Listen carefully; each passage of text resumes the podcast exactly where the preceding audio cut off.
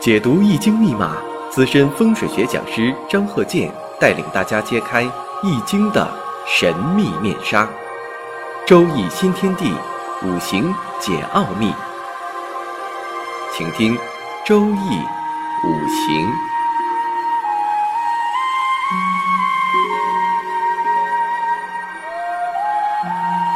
上山微电台荣誉出品。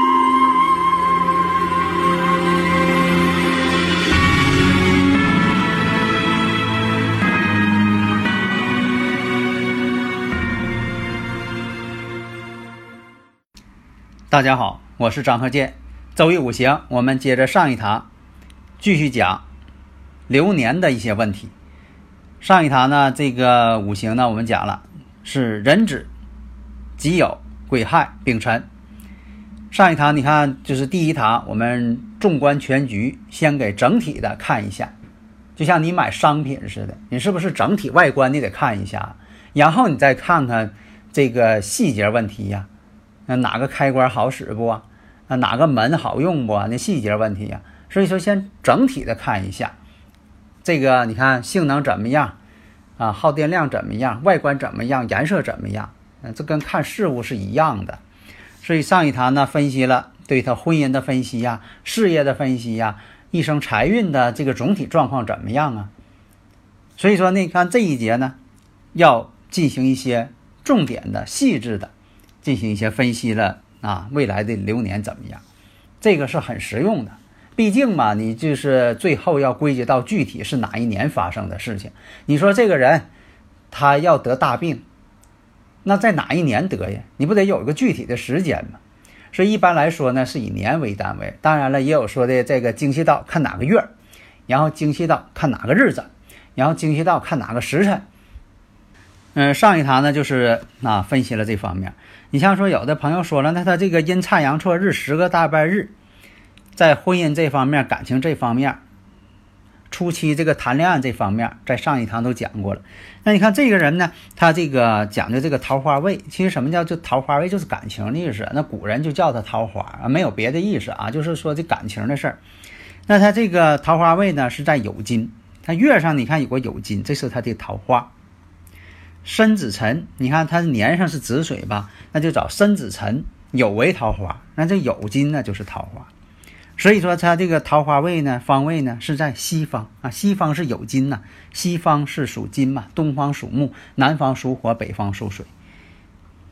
如果这个人呢要结婚了，那就不能再旺他桃花了。如果这人你看单身，挺大岁数了，家里边老让他结婚啊，逼婚嘛。现在这个年轻人工作忙，找对象这个没有时间，挺大岁数了啊，还没有结婚，那大家都着急，长辈更着急。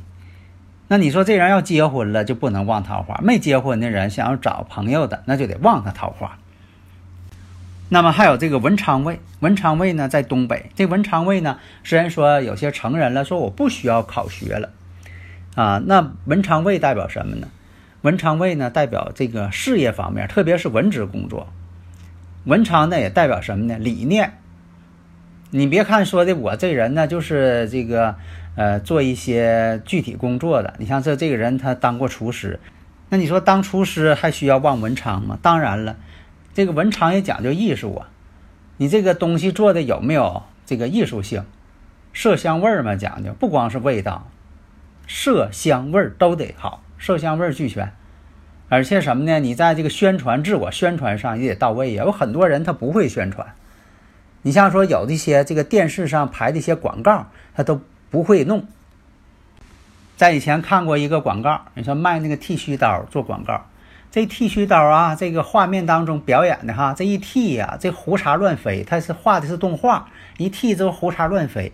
其实啥呢？你像用过这个电动剃须刀的人，只要它是性能好的电动剃须刀，它刮胡的时候啊，那胡茬根本不乱飞，它都是收集起来了，然后再统一倒掉清理一下。哪有说一刮这胡茬到处飞的？就是什么呢？不会做广告，把一个好产品呢没宣传好。还有这个老板呢，不知道怎么去创意，也不知道怎么去宣传，只能请一个说这个广告公司，你给我做个广告吧，给我策划一下，给他拍成样片了，他看一眼他还看不懂，他也不知道这个广告到位不到位啊，说的好坏不好坏，他也不清楚。这就是什么呢？缺少文昌，五行当中缺少这个食神伤官，在这方面他就没有创意。所以讲，你看他这个文昌位在东北方向，最好在他家里边的东北这个位置有书房是最好的。没有书房要有书桌，特别是小孩啊，有这个书房有书桌，如果说在这个文昌位上是最好的了。那么他这个第一步大运是庚戌大运，这步大运我们看呢，这个庚金是他的忌神，戌土呢与他亥水相见之后变成帝王了。初运那就是庚戌，属于正印大运，正印呢是他的忌神，所以在这一步大运当中呢，父母的这个呃生活呀、家庭条件呢，在他儿童时代不是很好啊。上一堂我也讲过了。本身来讲呢，家庭呢并不宽裕。大家如果有理论问题呢，可以加我微信幺三零幺九三七幺四三六，咱们共同探讨研究。所以说，五行的判断，他父母呢身体又不好，挣钱又不多，而且呢，就说他也不是说那种也一出生了就是富二代，呃，这个根本就谈不上。那么这个虚土这个大运又跟这个时上这个尘土本身又是一个辰戌相冲。所以说呢，也代表什么呢？家庭环境也不稳定，父母之间的感情呢也不是特别好，有一种父母要离婚的那种征兆。现在吧，这种情况特别多，但是在以前吧，只是说父母爱打架、口舌纠纷、闹别扭。那个时候吧，就是说这个都比较这个对感情啊比较慎重，所以说离婚的非常少。无非是这个父母啊，这个两口子之间呢，啊不说话。实际情况呢，确实如此。那小的时候父母就不和，所以父母不和呢，对孩子这个心理影响啊也非常大。那么从这个流年上来看，乙卯年第一步大运当中出现这个乙卯年，他本人呢，呃，家庭环境啊确实不好。这一年，父母呢也经常闹矛盾，母亲经常离家出走。那么到了这个乙丑年，辛亥大运，辛亥大运呢，我们看这个大运对他来说呢还是不好的，用不着这些水嘛。那辛亥了，辛亥大运了，亥水，亥与亥还自刑。因为这个家庭环境的关系，所以说他小时候呢就承担起了一些责任，家里的一些活儿啊、事情啊都得他去办，而且呢，老师呢又不喜欢他，因为什么呢？不好好学习。亥子丑呢又形成水局，为什么呢？乙丑年，他的年柱呢又是子水，日主呢又是亥水，亥子丑形成水局更旺了，主意还正。老师说啥不听，经常旷课。那么在丙寅年的时候，这个时候他突然间感觉呢，应该是好好学了，因为他这个智商够，所以说呢一学就会，所以在那一年呢考试成绩还不错的。那么在这个壬子大运，壬子大运对他来说呢，你看跟年上又相同了，福银了，水势又强大了。那一年呢，各个方面也不太顺心，心情不好，受压抑。经常碰见一些小人，而且呢，经常一些破费，在钱上面、财上面经常破财，要不就钱没了，要不就花出去了，还经常生病。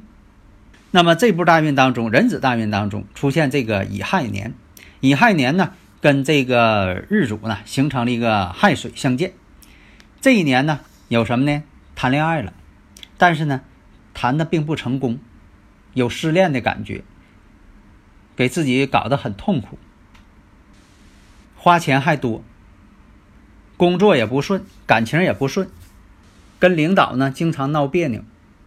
事实呢确实这样，花了不少钱了，然后呢搞这个第二职业，投资呢又赔了。那么在这个丙子年，继续投资，结果呢还是没挣着钱。感情这方面也有这个异性缘，也交过男朋友。那么在这个丁丑年，丁丑年呢，又重新换了一个工作。那个时候呢，他干劲儿挺足，说这工作呀挺累呀，累也没事儿啊，只要是能挣钱就行。所以那一年呢，这个确实很辛苦，但是呢，收入呢还算可以。但是呢，实际上呢，上边总欠他工钱。为什么是这样啊？因为什么呢？这个丁丑年呢，跟他年上这个壬水呀，丁寅相合了，犯劫财了。这种情况，你像很多这个干的活挺多，结果这一结账呢，没挣那些。那么到了这个戊寅年，戊寅年的时候啊，这回呢碰到这个好对象，他也挺满意。但是呢，年龄呢比他呢大一些。但是呢，谈的呢确实挺好，所以现实当中啊就会出现什么？你看物鬼相合，老夫配少妻，真就那样。后来呢，他们俩在这个九八年年底的时候啊，啊就结婚了啊，十月份就结婚了啊。女方呢就说的比他呢大一些，呃，但是呢他挺满意的，感觉上那个各个方面都挺好，而且呢是旅行结婚，那前是这个实行这个履行结婚嘛。啊，所以那一年呢，他觉得在婚姻感情上挺满意的。那么在这个己卯年，己卯年的时候呢，工作压力挺大，身体呢也不太好。呃，在这个婚姻感情这方面呢，又经常吵架，因为他他这个五行啊，这个十个大半日啊，阴差阳错日啊，就造成了这个婚姻上，即便说的，即便说的谈恋爱也好，婚姻也好，但是后来呢，他总有一些波折，总是不顺利的。不能像人家说的有些这个恩爱夫妻哈总是那么好，那他这就达不到。所以说，在这个己卯年的时候，闹的一些家庭不和，不太顺心，感情上呢出现了一些危机。那么庚辰年，庚辰年的时候呢，事业上还是比较稳定一些。他认为呢，事业上还是可以，而且呢，这一年呢又有了自己的啊这个儿子啊这个。感觉到呢也是挺满意的，虽然说这个庚金呢对他来说是没有用的，是妨碍的，但是现实当中吧，他就说的就是感觉累一些，这也很正常嘛。有了自己孩子了，肯定要累呀。那么在这个新四年，新四年呢出现了这个婚姻危机，这个新四年呢，在这个年初的时候就有点闹矛盾了，两个人。后来呢，在这个年底的时候，两个人呢。离婚了，财上呢也损失不小。那么在这个癸未年，他在身体上呢出现了这个糖尿病的症状。甲申年，甲申年这一年，在财运这方面非常好，他自己也证实，甲申年呢财运挺好。虽然说的这个到处走，但是呢挣到了比较不错的，他认为在财上边是比较不错的。那么到了这个癸丑大运，癸丑大运呢，实际来讲呢，都不是说的他喜用的。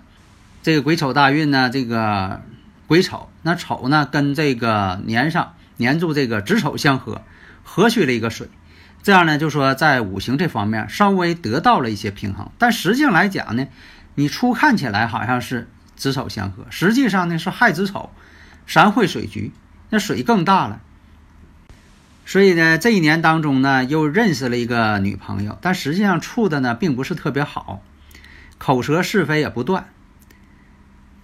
而且这一年呢，父亲去世，因为这个水势太旺了，把这个财星啊给克没了。丙戌年的时候，这一年呢，对他来说呢，财上边特别好，属于在财上边啊，属于这个大发财。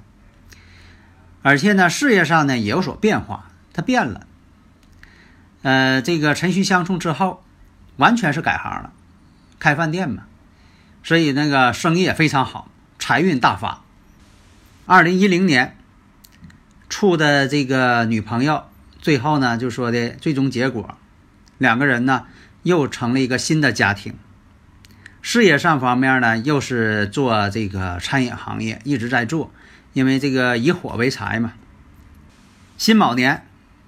在这个婚姻感情上又出现了一些危机，因为他这个呃五行呢，就是在婚姻上不得安宁。癸巳年，双方呢再次宣布离婚。所以我们看，你看这个五行上呢，十个大败日、阴差阳错日，多次婚姻，一生呢总感觉到啊不得志，就说有志难伸。他不是说那种呃做什么什么不行的人，他挺行的，但是好像是性格真就决定了命运。所以我经常讲，我说这个时间出生的时间可能会决定性格，性格决定命运，这个是非常客观的。他不是讲迷信，这非常客观。有什么样的性格，就可能驱使他，他要做这个事情。那你说，那你忍住、板住，你不去做不行。有的时候你劝都不行。而且呢，人的性格呢是很难改变的。